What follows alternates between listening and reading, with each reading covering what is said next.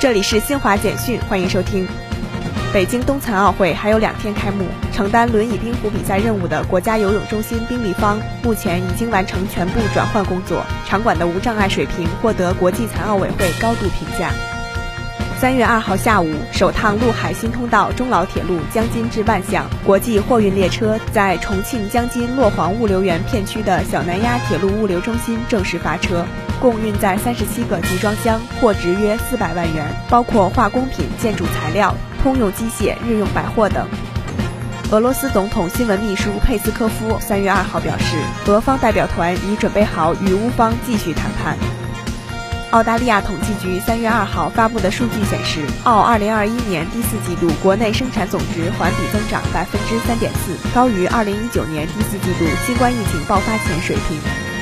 以上由新华社记者为您报道。